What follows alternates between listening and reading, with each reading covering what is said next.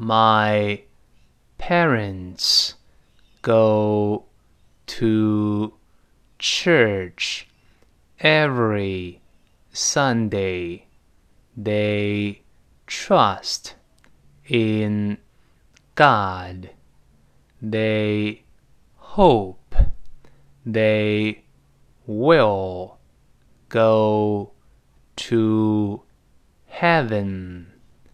They probably will, but no one knows for sure.